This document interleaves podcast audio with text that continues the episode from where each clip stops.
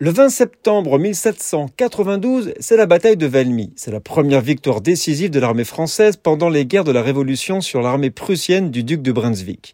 La Révolution française ayant été accueillie avec enthousiasme par les Juifs de Metz, le grand rabbin Uri Cohen, pourtant d'un âge avancé, offrit un exemple de patriotisme exemplaire en offrant ses services pour la défense de la ville en prenant part à cette bataille.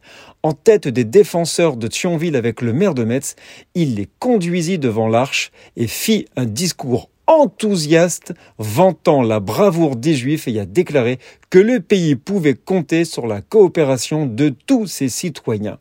Pendant le règne de la terreur, la synagogue fut fermée tout son contenu sacré fut mis sous scellé et la cour et la synagogue fut utilisée comme pâturage. Les pierres tombales du cimetière ont été utilisées à des fins de construction.